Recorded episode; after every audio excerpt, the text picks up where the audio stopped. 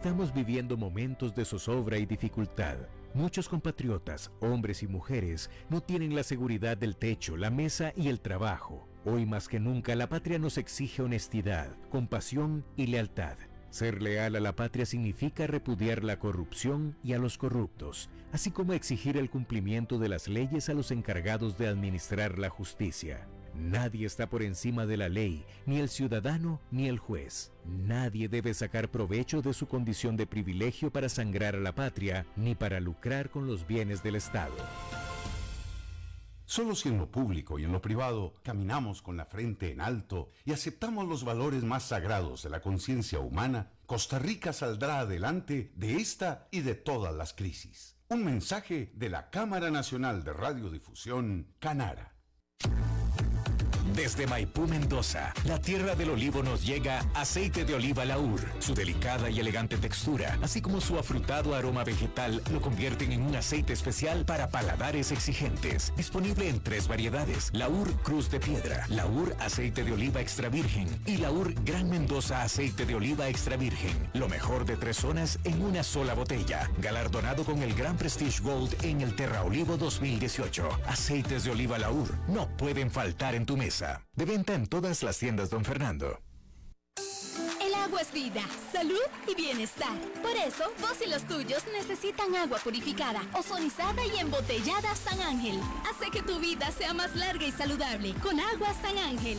Disfrútala naturalmente y viví una experiencia con agua purificada San Ángel. Pureza que se siente. Búscanos en Facebook como Agua San Ángel.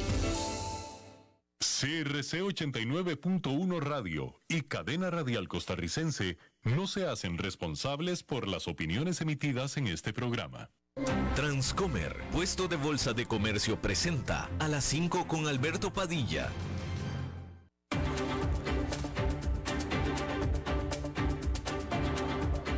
Inicia a las 5 con Alberto Padilla un programa diseñado con el objetivo de llevarte diariamente un tema de actualidad, acompañado siempre de reconocidos editorialistas, de lunes a viernes a las 5 de la tarde por CRC 89.1 Radio, a las 5 con Alberto Padilla.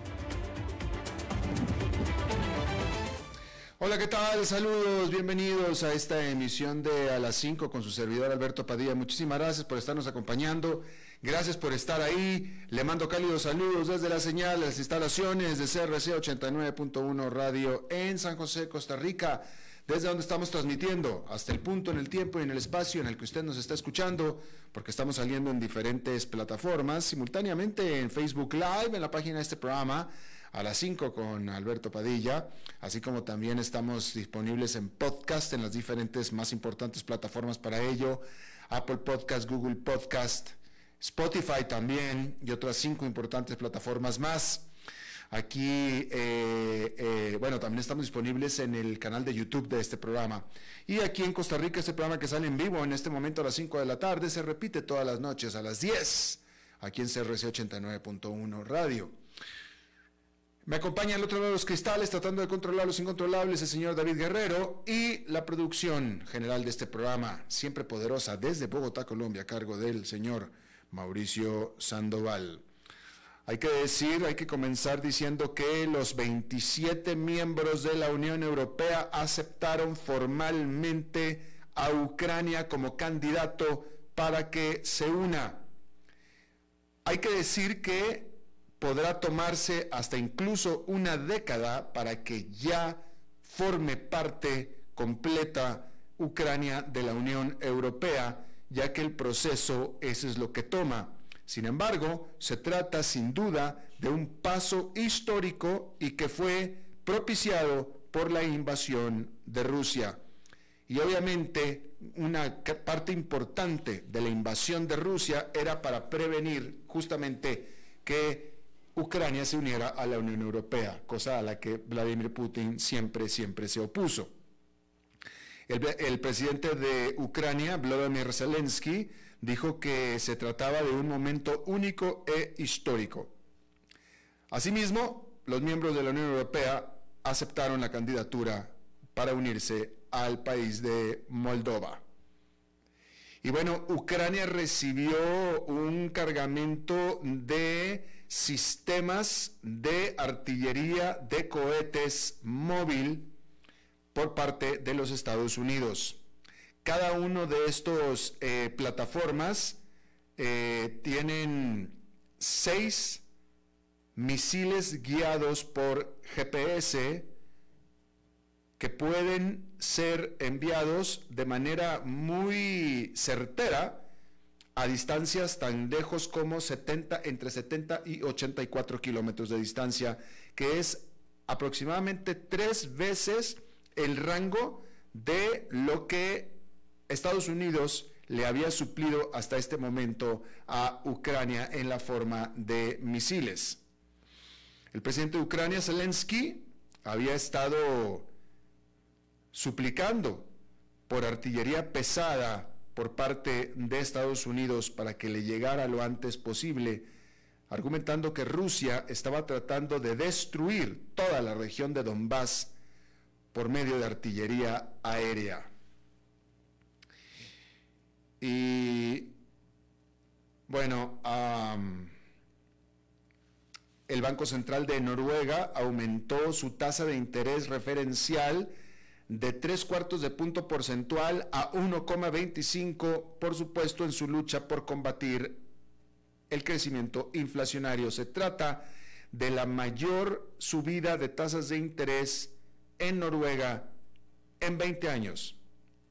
Y no solamente eso, el Banco Central también advirtió que las tasas de interés muy probablemente volverán a subir en agosto a 1,5%, por esto, puesto que predijo que la inflación subyacente alcanzará 3,2% este año, que es muy por encima de su objetivo de 2%.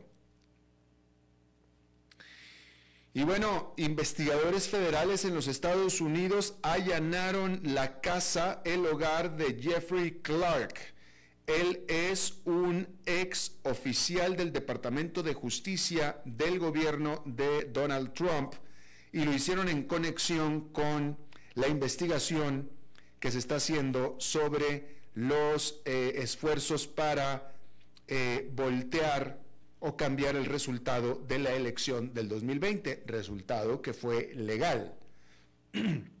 Esta persona, este señor Clark, parece ser una figura central en los esfuerzos de Donald Trump en su afirmación falsa de que hubo fraude electoral. Días antes del ataque al Capitolio en el 6 de enero, el presidente Trump había intentado el colocar al señor Jeffrey Clark como fiscal general de los Estados Unidos, esfuerzo que no pudo lograrse en ese momento. Bien, Alemania activó el jueves el estado de alarma de su plan de gas de emergencia en respuesta a la caída de los suministros rusos. Hay que decir que este estado de alarma es el estado número 2 o la etapa número 2 de un plan de emergencia de tres pasos, donde el número 3 es el extremo y es el de una crisis total de gas. En este, en este, en este, en este caso, activó el número 2, que es estado de alarma. Y la medida es la última escalada en el enfrentamiento entre Europa y Moscú desde la invasión rusa de Ucrania que ha expuesto la dependencia del bloque de los suministros de gas de quien ahora se considera un enemigo y ha provocado una búsqueda frenética de fuentes de energía alternativas. La decisión alemana es una gran medida simbólica como una forma de señalar a las empresas y los hogares que se avecinan dolorosos recortes. Pero marca un cambio importante para este país que cultivó fuertes lazos energéticos con Moscú desde la Guerra Fría. Los menores flujos de gas provocaron advertencias esta semana de que Alemania podría caer en recesión si los suministros rusos se detuvieran por completo. Los últimos datos muestran que la mayor economía europea ya está en desaceleración. El ministro de Economía alemán declaró en un comunicado, no debemos engañarnos a nosotros mismos. El corte en el suministro de gas es un ataque económico contra nosotros por parte de Putin. A partir de ahora, el gas es un bien escaso en Alemania. Por lo tanto, ahora estamos obligados a reducir el consumo de gas antes del invierno. Por su parte, Rusia niega que las reducciones en el suministro de gas son premeditadas y deliberadas. El proveedor estatal de gas Gazprom culpa del menor bombeo de gas a la falta de repuestos y equipos causados por las sanciones occidentales. El jueves, el Kremlin aseguró, lo que nadie le cree, aseguró que Rusia sigue siendo un proveedor de energía confiable y cumple estrictamente todas sus obligaciones con Europa. Pues no las cumple, no las está cumpliendo. Más bien el comunicado debería de decir, tratamos de cumplir estrictamente, pero no podemos porque no tenemos el equipo, si es que eso fuera la verdad. Pero simplemente dicen, cumplimos, y no es cierto, no cumplen, claramente no cumplen. Pero bueno, ahí lo tiene usted. A este respecto, hay que decir que eh, Alemania acusó a Rusia de usar al gas como una arma para vengarse de las sanciones que toda la Unión Europea han impuesto sobre Rusia que se provocaron por la invasión a Ucrania. Y bueno, en esta etapa o estado de alarma, en esta fase 2 de su plan de emergencia de tres fases, eh, incluye las medidas de eh, préstamos que el gobierno alemán emite o puede dar préstamos para ayudar a las compañías a llenar sus instalaciones de gas, sus tanques de gas. Bien, ahí lo tiene usted. y bueno, el presidente Joe Biden de Estados Unidos pidió el miércoles al Congreso de su país que suspenda por tres meses los impuestos federales sobre la gasolina y el diésel hasta finales de septiembre, enmarcando la medida como necesaria para brindar alivio a los consumidores estadounidenses, aunque reconoció que no resolverá el problema de fondo del aumento de los precios de los combustibles. La propuesta, que es vista con escepticismo por los principales economistas, casi con seguridad no pasará por el Congreso, es decir, no será aprobada. El expresidente Barack Obama una vez descartó la táctica calificándola como un truco. Incluso si los ahorros por el aumento de impuestos se pasaran directamente a los consumidores, lo cual no está garantizado, es posible que solo asciendan a unos pocos dólares por cada recarga de tanque. Además, suspender el impuesto federal a la gasolina podría, en última instancia, avivar la demanda de combustible, y eso solo presionaría aún más a la limitada oferta. Ni siquiera los propios correligionarios del presidente Biden, respaldan esta medida. Pero es una señal, la más reciente tan solo, de que la administración de Joe Biden considera que la inflación es un problema político grave especialmente en el periodo previo a las elecciones en medio término de noviembre, las cuales básicamente las tienen perdidas, pero están tratando de rescatar lo que puedan. El precio promedio de un galón de gasolina regular en los Estados Unidos cayó por debajo de 5 dólares por galón nuevamente esta semana, lo que les dio a los conductores un poco de espacio para respirar. Al respecto, el organismo automovilístico AAA dijo que los recientes altos precios pueden haber provocado una pequeña caída en la demanda interna de gasolina, ya que la semana pasada hubo menos conductores. Los precios mundiales del petróleo también han caído a medida que aumentan los temores de recesión. Y bueno, hay que decir que allá en Nueva York fue una jornada positiva, moderadamente positiva, con el índice industrial Dow Jones subiendo 0,64%, el Nasdaq Composite con una ganancia de 1,62% y el Standard Poor's 500 ganando 0,95%. Hay que recalcar que todos los indicadores anteriores están decididamente en terreno de mercado en baja. Y bueno, los agresivos aumentos de tasas de la Reserva Federal y los temores de una recesión en las últimas semanas han empujado a los inversionistas a deshacerse de deuda corporativa, de su deuda corporativa. La liquidación en ese mercado no ha recibido tanta atención como los remates en las acciones o las criptomonedas, sin embargo, ha sido igual de doloroso. ¿Qué es lo que está pasando? Bueno, un importante fondo cotizado en bolsa que rastrea los bonos de primer nivel de las empresas mejor calificadas ha bajado casi un 18% en lo que va del año. Los llamados bonos basura emitidos por empresas menos solventes están un 16% más bajos. Cuando los traders se deshacen de los bonos corporativos, a menudo surge una inquietante pregunta, que es, ¿será que les preocupa que las empresas no puedan cumplir con sus obligaciones de deuda? Una serie de impagos corporativos que arrastre la economía en general y genere turbulencias en los mercados podría convertirse en un gran problema. Sin embargo, eso no es exactamente lo que los mercados de bonos están señalando ahora. La realidad es que se trata, eh, eh, bueno, es que esta parte de la masiva venta, o sea, la realidad es que parte de la masiva venta de bonos corporativos ha sido impulsada por las expectativas de recesión económica, lo que probablemente aumentaría la cantidad de incumplimientos. Porque en una recesión algunas empresas verían un desplome de sus ingresos, lo que dificultaría cubrir sus costos. Y el aumento de las tasas de interés también podría crear dolores de cabeza. Sin embargo, también está en juego un factor más técnico. Y es que los rendimientos de los bonos del gobierno, que se mueven en sentido opuesto a su precio, han estado aumentando a medida que la creciente inflación se enfrenta a una Fed mucho más agresiva. Y eso hace entonces que los bonos corporativos, que suelen ser atractivos en parte porque tienen rendimientos más altos, parezcan ahora menos atractivos, especialmente cuando Wall Street está en modo de remate. Se convierte en más seguro pasar dinero a los bonos del gobierno que de los bonos corporativos.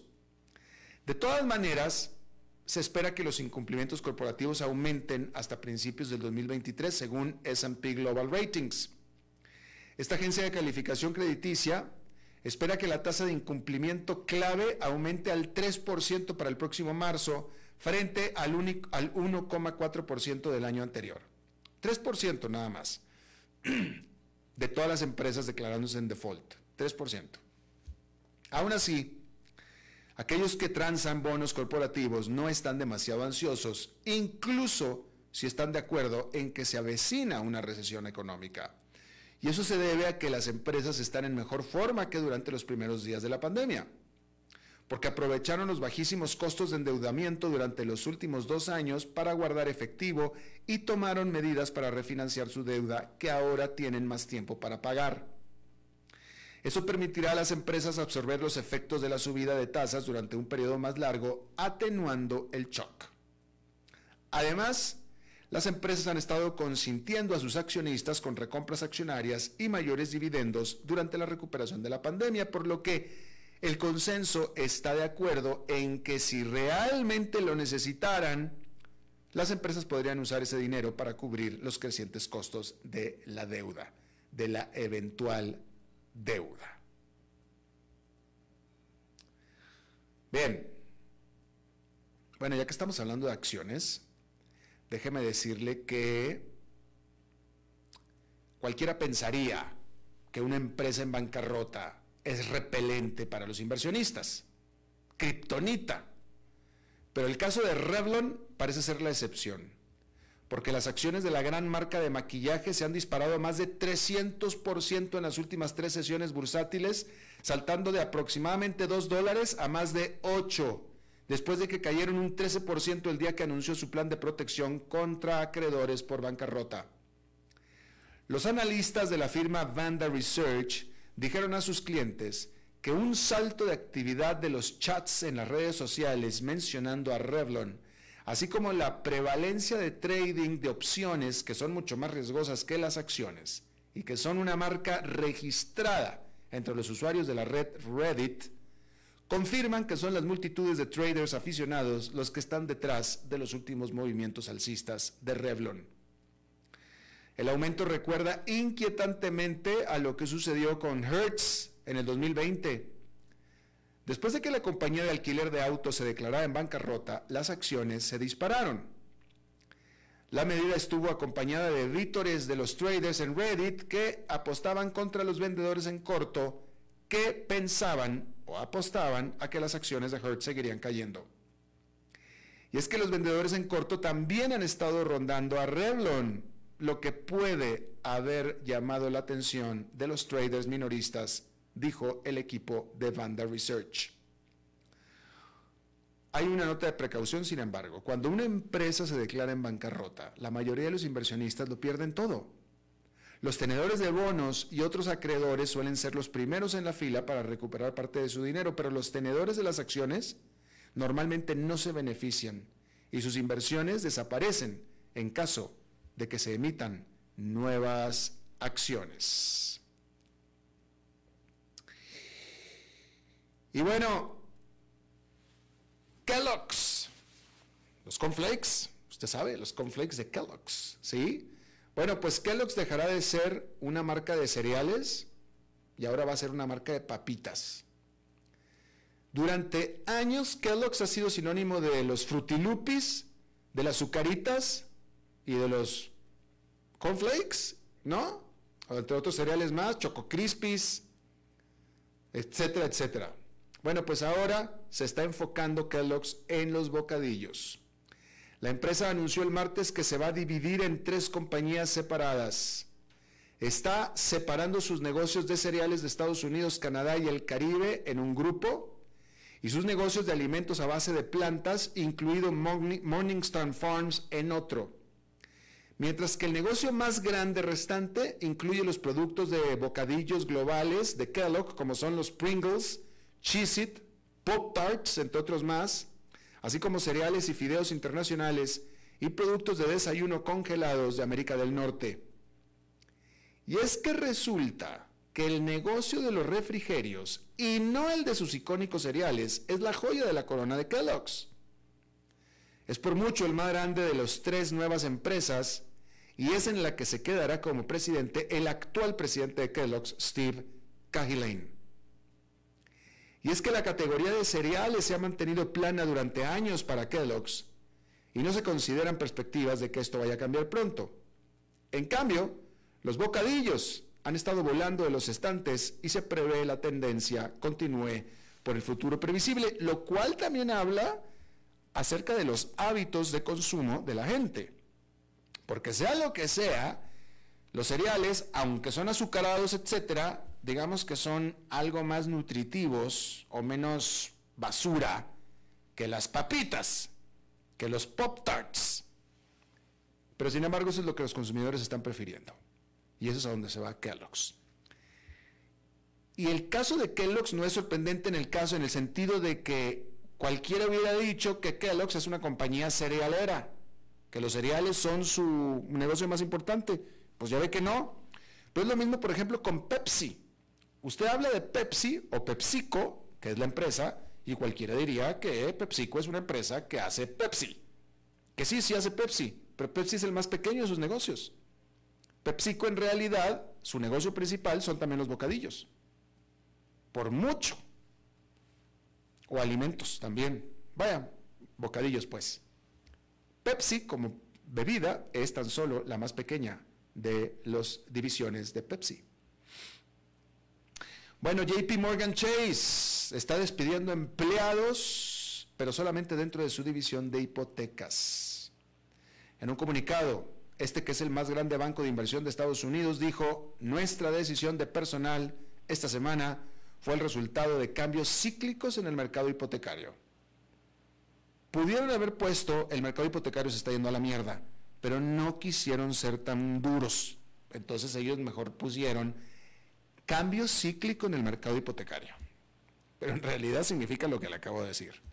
Cientos de empleados serán despedidos mientras que otros cientos serán reasignados. La noticia de los despidos fue reportada por primera vez por Bloomberg News. Los despidos subrayan el impacto amplio del cambio de la Reserva Federal al mundo de la lucha contra la inflación. Las tasas hipotecarias están aumentando al ritmo más acelerado desde 1987, al estar la Fed moviéndose agresivamente para controlar la inflación. Eso no solo está perjudicando la demanda de nuevas hipotecas, sino que también está afectando el lucrativo negocio de la refinanciación de hipotecas. Simplemente ahora sobra la gente en una división de negocio que cada vez tiene menos negocio. Y bueno, las autoridades aeronáuticas de los Estados Unidos y las principales proveedoras de telefonía móvil llegaron a otro acuerdo destinado a evitar interrupciones en los aeropuertos del país debido a una posible interferencia de las señales de la telefonía 5G de última generación. La FAA dijo en un comunicado, creemos que hemos identificado un camino que continuará permitiendo que la aviación y la tecnología inalámbrica de bandas 5G coexistan de manera segura.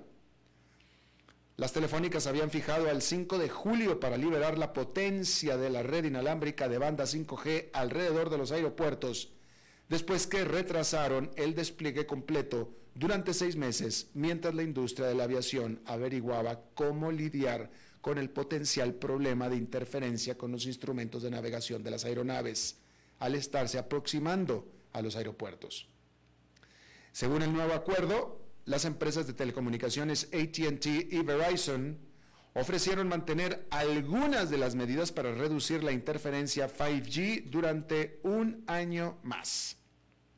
En ese periodo, la FAA está dando un gran impulso para que los operadores de aeronaves vulnerables reemplacen los altímetros de radar o los radioaltímetros o instalen filtros que reduzcan el riesgo de interferencia.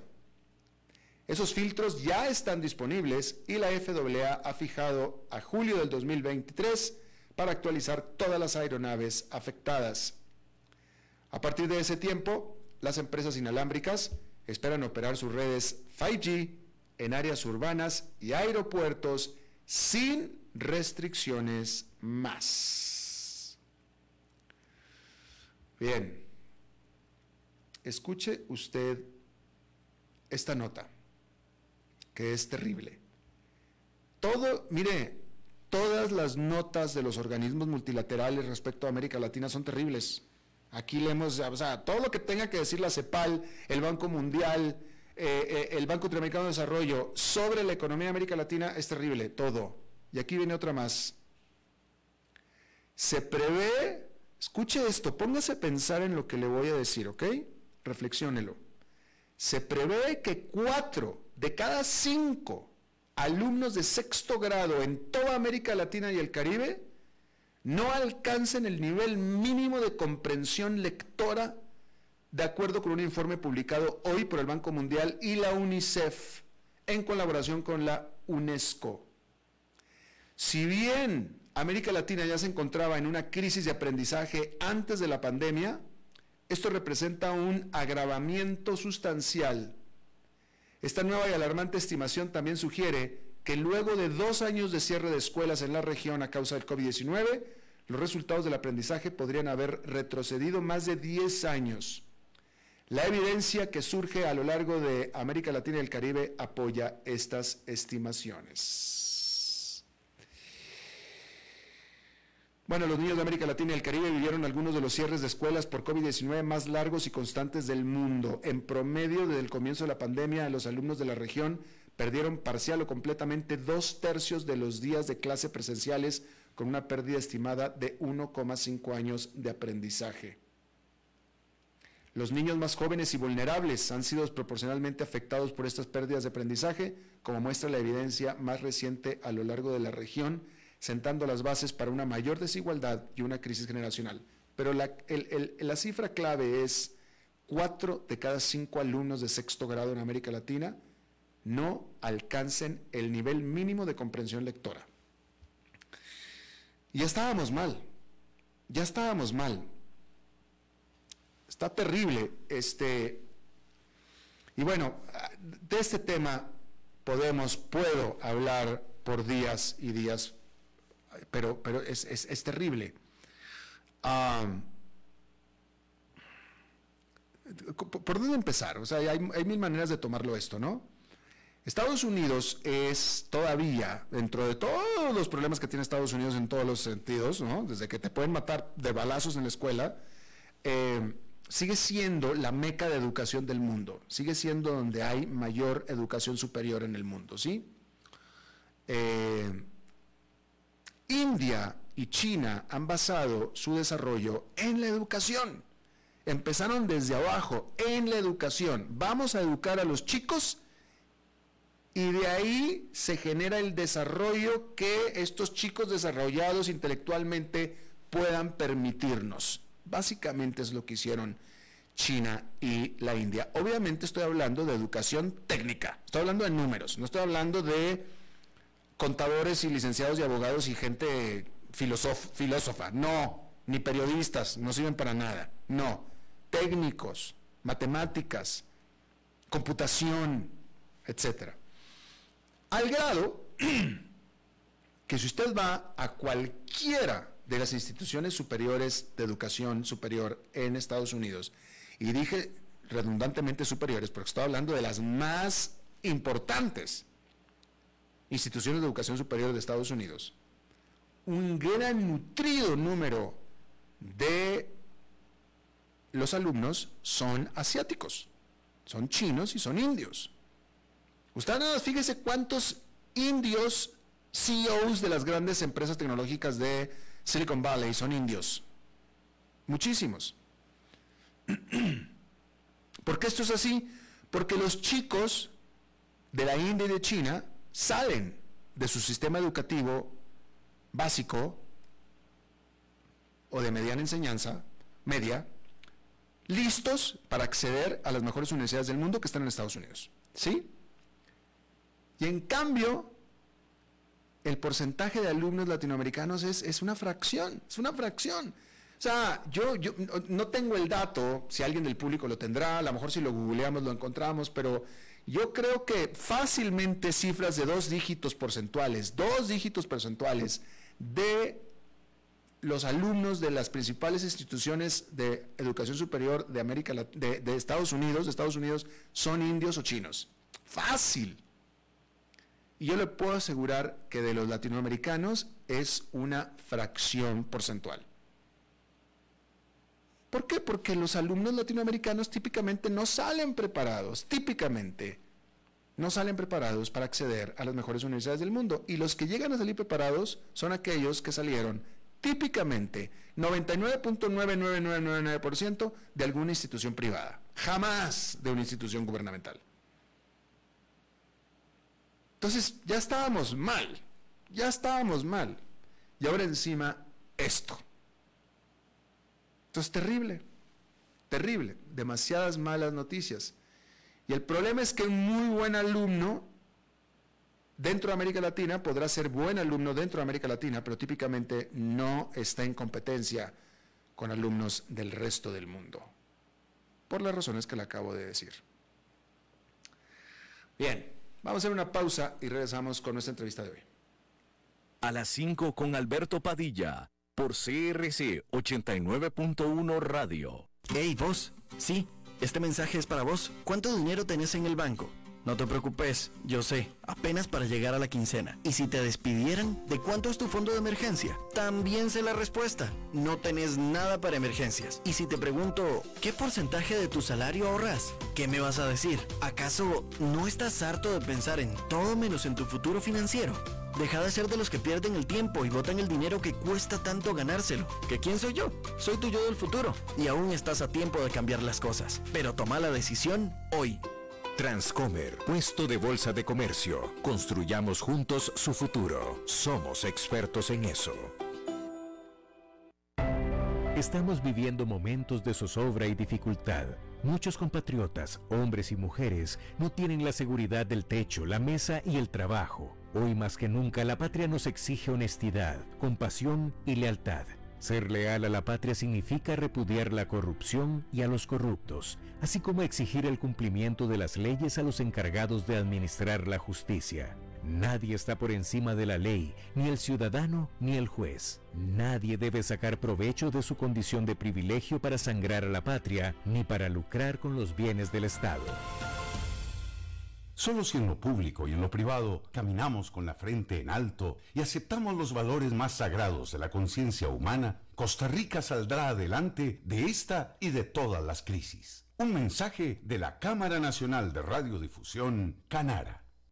Desde los verdes bosques de nuestra montaña nos llega agua Cerros de la Riva, agua fresca de manantial que te permitirá vivir en equilibrio, proteger tu salud y la de tu familia, libre de sustancias químicas, envasada sin alterar su naturaleza a 2.000 metros de altura. Agua Cerros de la Riva, naturalmente neutral. Búscanos como cerrosdelarriba.gmail.com Llámanos al 8374-3229. Cerros de la Riva, Live Spring Water. Hey, vos. Sí, este mensaje es para vos. ¿Cuánto dinero tenés en el banco? No te preocupes, yo sé, apenas para llegar a la quincena. Y si te despidieran, ¿de cuánto es tu fondo de emergencia? También sé la respuesta. No tenés nada para emergencias. Y si te pregunto, ¿qué porcentaje de tu salario ahorras? ¿Qué me vas a decir? ¿Acaso no estás harto de pensar en todo menos en tu futuro financiero? Deja de ser de los que pierden el tiempo y botan el dinero que cuesta tanto ganárselo. ¿Que quién soy yo? Soy tu yo del futuro. Y aún estás a tiempo de cambiar las cosas. Pero toma la decisión hoy. Transcomer, puesto de bolsa de comercio. Construyamos juntos su futuro. Somos expertos en eso.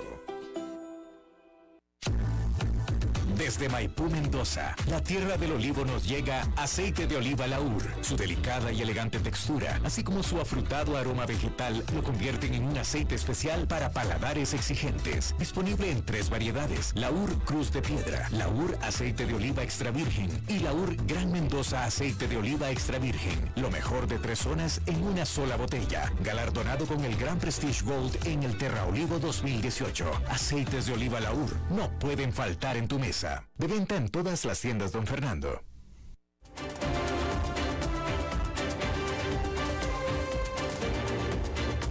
Seguimos escuchando a las 5 con Alberto La Padilla. información de la tarjeta de crédito. Eh, ya, ya, ya estoy aquí, ya, ya, ya dije que quiero pagar con tarjeta de crédito, aquí estoy, pero no me pone eh, el- el- la, la- la tapa para poner la- el número de tarjeta.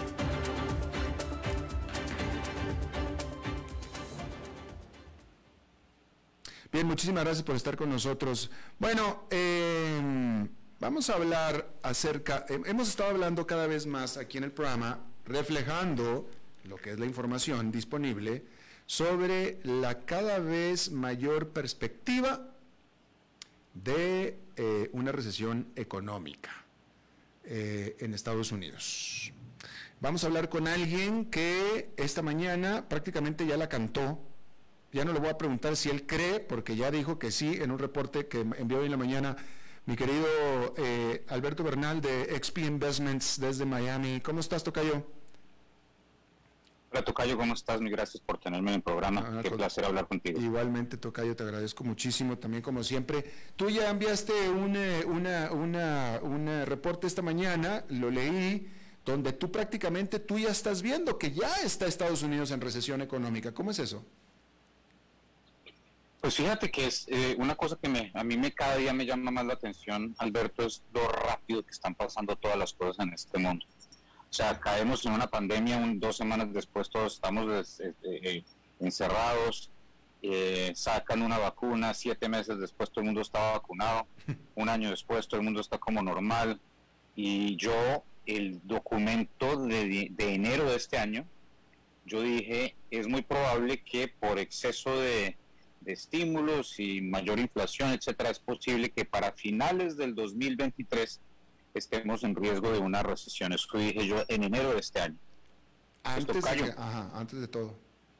antes de todo. Pero, Tocayo, yo creo que ya en junio entramos en recesión. Porque, ahora, una cosa muy importante que entienda la audiencia, esto es una recesión técnica. ¿Qué es una recesión técnica? Una recesión técnica es dos trimestres seguidos de crecimiento negativo, no año a año, sino en términos de trimestre a trimestre. Entonces es importante hacer esa distinción, porque mm, no es lo mismo, mejor dicho, no es, no es que no es que vayamos a comenzar a ver que la, economía cae en términos de año a año y que comienza a subir fuerte el desempleo, todas esas cosas no es lo que vamos a ver. Eh, entonces, pero es, pero es importante porque, acuérdate, Tocayo, que la política monetaria que, sigue a cabo la Reserva Federal tiene un rezago, o sea, lo que es las medidas que se toman ahorita tienen, tienden a tener efecto no en este momento, sino por ahí seis a nueve meses después. Entonces, si entramos en recesión ahorita, eso es relevante para los mercados porque entonces la Reserva Federal va a tener que incluir eso dentro de sus eh, expectativas y al tener que incluirlo, pues entonces es posible, y es lo que digo yo en el documento, es posible que no se cumplan todas las expectativas de incremento de tasas de interés que, prometió la Reserva Federal hace, hace, apenas un, par de meses, ¿no? Así es, así es. Em, pero, eh, ajá, pero hasta ahora Pregunta, ¿el crecimiento económico trimestral de Estados Unidos sigue siendo positivo? El crecimiento trimestral de trimestre a trimestre en el primer trimestre fue negativo, pero por una cuestión muy específica, Tocayo, que es que crecieron mucho las, las importaciones, y crecieron mucho las importaciones por una cuestión técnica, que es que los negocios de Estados Unidos se, se dieron cuenta que lo más probable es que China fuera a cerrar eh, eh, su economía por el COVID y entonces adelantaron pedidos. Entonces hubo muchas importaciones en el primer trimestre y eso generó una caída eh, de la forma como se publica el PIB en Estados Unidos. Entonces hubo crecimiento positivo en el consumo, hubo crecimiento positivo en las inversiones, etcétera, pero hubo demasiadas importaciones y eso te llevó a un crecimiento negativo. Ojo, negativo entre el, entre el cuarto trimestre del 2021 y el primer trimestre del 2022. Eso igual quiere decir que en el primer trimestre del 2022 la economía de Estados Unidos comparado con el primer trimestre del 2021 creció 3.7%, que es una tasa de crecimiento muy buena. Entonces es, es, por eso que te digo que es importante tener en cuenta que es una cuestión medio técnica de lo, de lo que hacemos pues nosotros los economistas. Ahora, eh, la, la, definición de, de las recesiones en Estados Unidos es que tú tienes que tener dos trimestres seguidos de crecimiento negativo. Y eh, lo que yo estoy viendo hoy, con la información que tengo hoy, es que ha habido una desaceleración fuerte en el sector inmobiliario porque las tasas de interés de las hipotecas subieron mucho.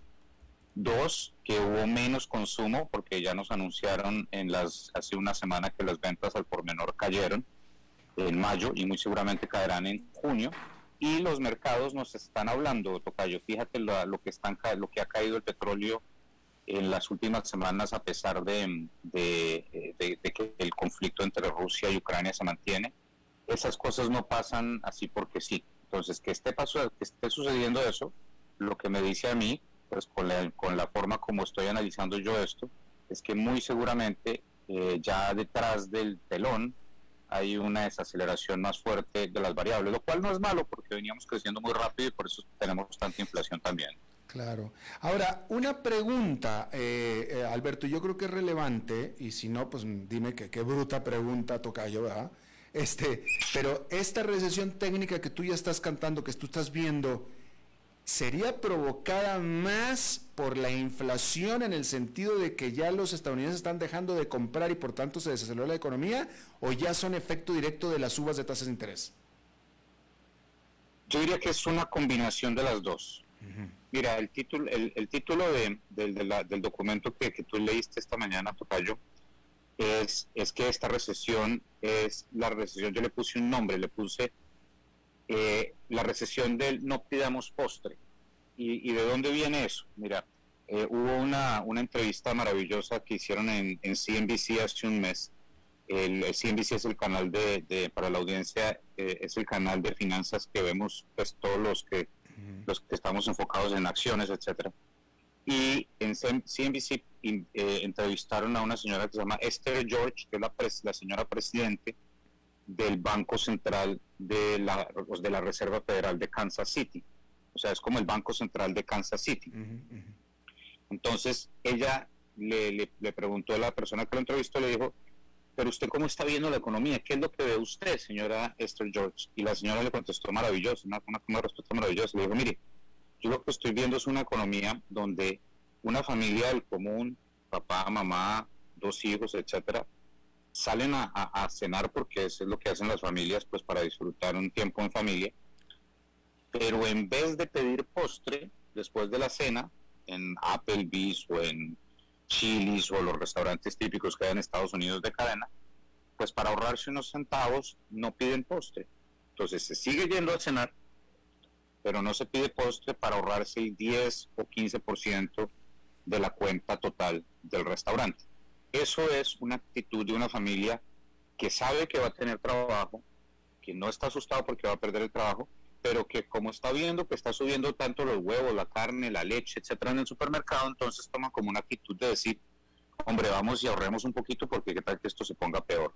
Entonces es como una especie de recesión atada a, a un sentimiento de que deseamos un poco más cautos, pero no, no una actitud como la del 2008, pues, donde, pues acuérdate que yo perdí el trabajo en, en esa época y yo me acuerdo que en, en, la casa Bernal González del 2008 al 2009 no se compró ni un par de medias, porque si había que comprar algo, y, y, mi esposa Cristina, que tú conoces, me decía, hay que comprar esto, y no, es como te ocurre que vamos a comprar eso, estamos en recesión, estamos en depresión, etcétera, etcétera. Entonces hubo una caída total de la, del consumo y yo creo que no va a haber nada parecido a esa situación en, el dos, en, esta, en, esta situación, en esta ocasión. Claro.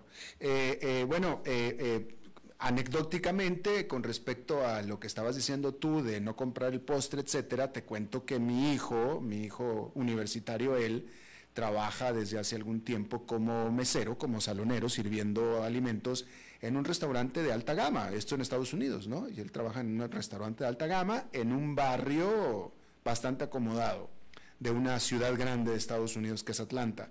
Y él justamente hoy, hoy me estaba él platicando que últimamente, en las últimas semanas, ha bajado muchísimo el negocio, ha bajado muchísimo el consumo. Y estamos hablando de un barrio acomodado en un restaurante de alta gama. O sea, anecdóticamente, mi hijo me está diciendo, estamos vendiendo menos, la gente está vendiendo menos definitivamente. Exactamente. Y yo creo que es eso, eso lo va a mostrar la data en, la, en, los próximos meses, porque eso solamente lo vamos a saber por hasta ahí. O sea, esta predicción que estoy haciendo hoy yo, Tocayo, solamente vamos a saber la información eh, eh, certera al respecto dentro de un mes y medio más o menos. Vamos a ver. Claro. Ahora, eh, por lo que dices tú, no, no, vamos a tener una crisis. 2008 fue una crisis. Esta va a ser una recesión, pero aún así tú estás viendo una recesión suave, leve.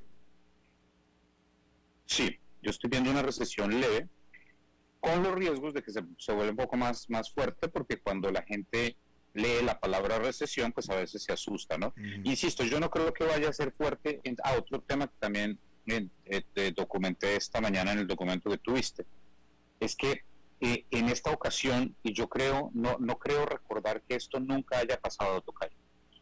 Vamos, vamos a entrar en una recesión técnica en una situación donde el mercado laboral es eh, tiene las siguientes cifras para que para que la gente de la audiencia lo sepa. Es que es increíble lo que está pasando en Estados Unidos.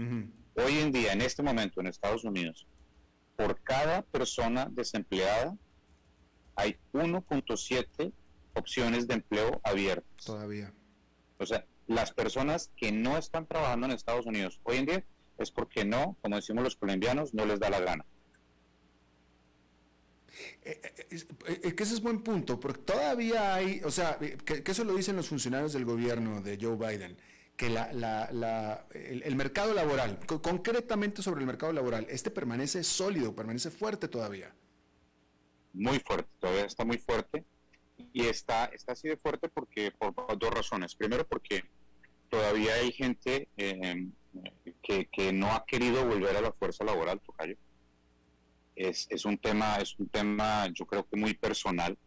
Eh, las estadísticas del gobierno, del, de la, del Departamento de Empleo de Estados Unidos dicen que todavía hay un estimado de 2.7 millones de personas en Estados Unidos que no han querido volver a la fuerza laboral porque le tienen mucho miedo al virus. Eh, entonces, entonces hay, hay falta de oferta laboral. eso es una parte. También hay una parte de la fuerza laboral que no ha vuelto porque está, eh, pues a pesar de que ya, nos, ya, ya nadie lee sobre casos, etcétera, etcétera, pues casos de COVID todavía hay, ¿no? Entonces hay gente que le ha tocado quedarse en la casa cuidando al, hijo que tiene COVID alguna cosa así, entonces eh, eso también ha mantenido, eh, la, digamos, el tamaño de la fuerza laboral un poco acotada, debajo de lo que debería estar. Pero la última parte de eso es que sí hay, claramente, después de, después de, de la destrucción de economía que hubo en la pandemia, lo que yo creo que eso, eso lo, lo, podremos escribir nosotros los economistas dentro de tres, cuatro años cuando tengamos más información. Lo que sí hubo es que eh, se demostró que el ser, humano es muy versátil. O sea, la cantidad de negocios nuevos que, que aparecieron en la pandemia, Tocayo, es una cosa loca, es increíble. O sea, la gente aprovechando que, que todo se pedía eh, a domicilio, etcétera, etcétera. Ha habido una creación muy importante de nuevas empresas, nuevos empleos, nuevas ocupaciones y eso pues todavía está por documentarse bien. Claro. Ahora, eh, pero esta recesión, Alberto, va a tener que tener efectos sobre el mercado laboral. Va, va, a haber, las empresas van a sufrir, van a tener que despedir empleados, ¿no? Mira, ya hemos comenzado a ver, sobre todo en tecnología, eh, hemos comenzado a ver despidos pero sabes que yo, yo me atrevo a hacer una predicción, Tocayo. Yo creo que, por ejemplo, eh, a un Walmart, a un McDonald's, a un Kroger, a un Winn-Dixie, yo creo que a esas, a esas compañías no les va a tocar despedir gente porque lo que están es todavía necesitando mucha gente.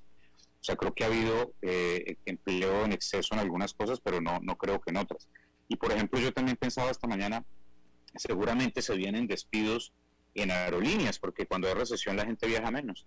Pero me puse a leer y la verdad es que hoy, en estos días, eh, ha habido mucho, muchas, muchas cancelaciones de, de, vuelos porque no hay suficientes no hay suficientes eh, eh pilotos. Exacto. Es increíble. Eh, oh, esa es una manera de verlo. O si lo quieres ver de la otra manera, porque también es cierto, es hay demasiados pasajeros para la poca cantidad de pilotos que hay.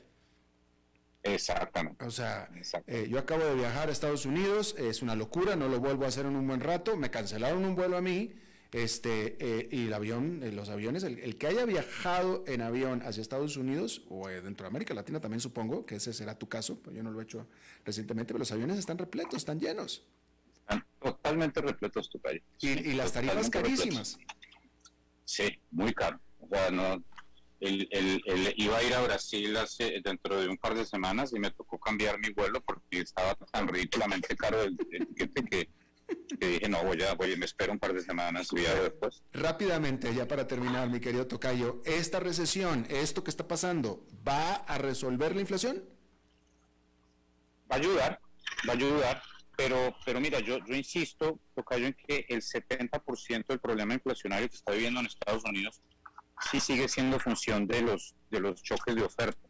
O sea, todavía hay mucho problema eh, eh, en, en, el sector, por ejemplo, automotriz. Eh, Elon Musk hoy hablando, o anteayer, creo cuando fue que habló Elon Musk diciendo que tenían muchos problemas en la, en la fábrica de Berlín y en la fábrica de Shanghai porque no tenían, no tenían suficientes autopartes y, y no iban a poder cumplir con, con las expectativas de, producción. Entonces, pues, mira, eh, Tesla no tiene ningún problema en términos de demanda. Todo el mundo quiere un Tesla. O sea, tú vas ahorita a, comprar un Tesla y no hay. Eh, o sea, eh, yo tengo amigos que tienen Teslas que los llaman los concesionarios de Tesla a preguntarle que si quieren vender su carro usado por, por, por un premium, porque, porque la gente está desesperada por comprar y no hay. Entonces, todas esas todas esas cosas, digamos, siguen, siguen existiendo y, y, son función de, todavía de los efectos secundarios de la pandemia, de que China sigue cerrado, eh, y pues esas cosas yo creo que, que, que, siguen siendo los, las principales razones de la inflación. Pero la disminución, lo que, lo que me cuentas, por ejemplo, tú de, de tu hijo en el, en el, en el restaurante, pues también va a ayudar a que ese restaurante ya, ya piense dos veces en, subir, en subir sus costos, porque es que, porque fíjate que lo que estaba pasando, lo que estaba pasando es, em, eh, eh, lo que estaba pasando hace un par de meses era que tú querías ir a cenar a un restaurante y como no podías conseguir una, una reserva, pues entonces te cobraban lo que fuera. Claro, claro. ¿Cierto? Claro, totalmente. podían subir los precios y podían subir los precios sin que sin que tuviera ninguna clase de efecto sobre la demanda total de, de, ir a de poder ir a un, supermercado, ¿no? Claro. Pues bueno, Alberto Bernal, buen amigo, Alberto Bernal de XP Securities desde eh, Miami. Te agradezco muchísimo que hayas charlado, XP, XP, Investments, te agradezco muchísimo que hayas charlado con nosotros. Como siempre, Tocayo. Un abrazo. Gracias, hasta luego. Bueno, pues, ok. Bueno, pues, chao. Vamos a hacer una pausa y regresamos con más. A las 5 con Alberto Padilla, por CRC 89.1 Radio. Hey, vos. Sí, este mensaje es para vos. ¿Cuánto dinero tenés en el banco? No te preocupes, yo sé, apenas para llegar a la quincena. Y si te despidieran, ¿de cuánto es tu fondo de emergencia? También sé la respuesta. No tenés nada para emergencias. Y si te pregunto, ¿qué porcentaje de tu salario ahorras? ¿Qué me vas a decir? ¿Acaso no estás harto de pensar en todo menos en tu futuro financiero? Deja de ser de los que pierden el tiempo y botan el dinero que cuesta tanto ganárselo. ¿Que quién soy yo? Soy tu yo del futuro. Y aún estás a tiempo de cambiar las cosas. Pero toma la decisión hoy. Transcomer, puesto de bolsa de comercio. Construyamos juntos su futuro. Somos expertos en eso. Estamos viviendo momentos de zozobra y dificultad. Muchos compatriotas, hombres y mujeres, no tienen la seguridad del techo, la mesa y el trabajo. Hoy más que nunca la patria nos exige honestidad, compasión y lealtad. Ser leal a la patria significa repudiar la corrupción y a los corruptos, así como exigir el cumplimiento de las leyes a los encargados de administrar la justicia. Nadie está por encima de la ley, ni el ciudadano ni el juez. Nadie debe sacar provecho de su condición de privilegio para sangrar a la patria, ni para lucrar con los bienes del Estado. Solo si en lo público y en lo privado caminamos con la frente en alto y aceptamos los valores más sagrados de la conciencia humana, Costa Rica saldrá adelante de esta y de todas las crisis. Un mensaje de la Cámara Nacional de Radiodifusión, Canara. Desde los verdes bosques de nuestra montaña nos llega Agua Cerros de la Riva, agua fresca de manantial que te permitirá vivir en equilibrio, proteger tu salud y la de tu familia, libre de sustancias químicas, envasada sin alterar su naturaleza a 2.000 metros de altura. Agua Cerros de la Riva, naturalmente neutral. Búscanos como cerrosdelarriba.gmail.com. Llámanos al 8374 3229. Cerros de la Riva, Live Spring Water. Hey, vos. Sí, este mensaje es para vos. ¿Cuánto dinero tenés en el banco? No te preocupes, yo sé, apenas para llegar a la quincena. Y si te despidieran, ¿de cuánto es tu fondo de emergencia? También sé la respuesta. No tenés nada para emergencias. Y si te pregunto, ¿qué porcentaje de tu salario ahorras? ¿Qué me vas a decir? ¿Acaso no estás harto de pensar en todo menos en tu futuro financiero? Deja de ser de los que pierden el tiempo y botan el dinero que cuesta tanto ganárselo. ¿Que quién soy yo? Soy tu yo del futuro. Y aún estás a tiempo de cambiar las cosas. Pero toma la decisión hoy. Transcomer, puesto de bolsa de comercio. Construyamos juntos su futuro. Somos expertos en eso.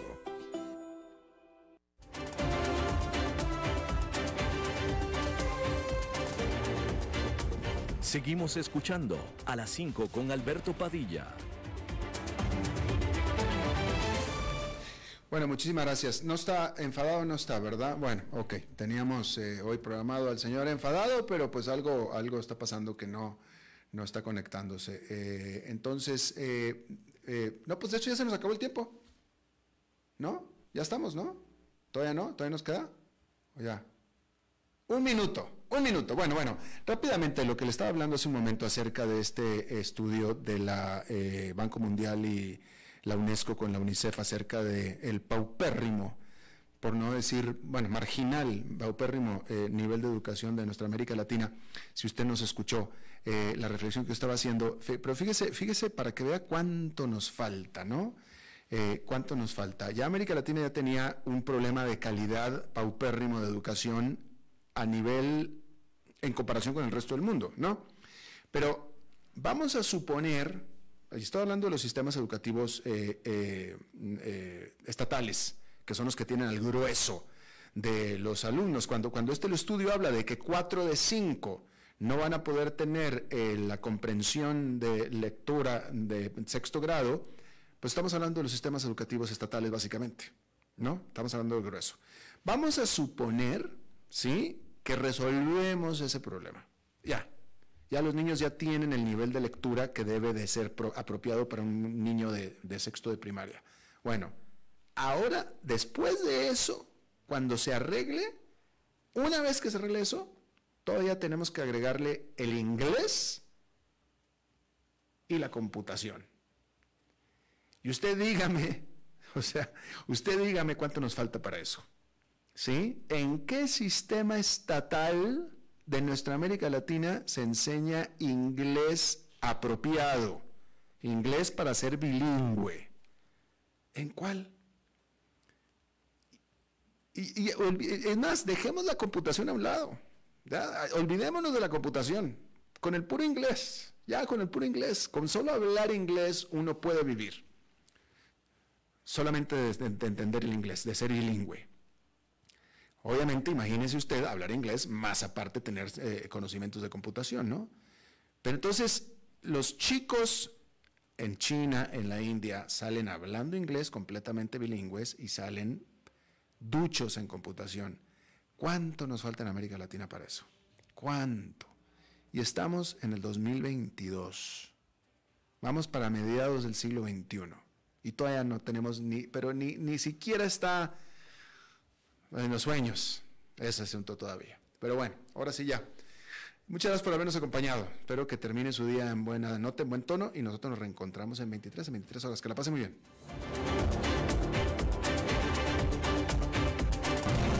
A las 5 con Alberto Padilla fue traído a ustedes por Transcomer, puesto de bolsa de comercio. Construyamos juntos su futuro. Somos expertos en eso.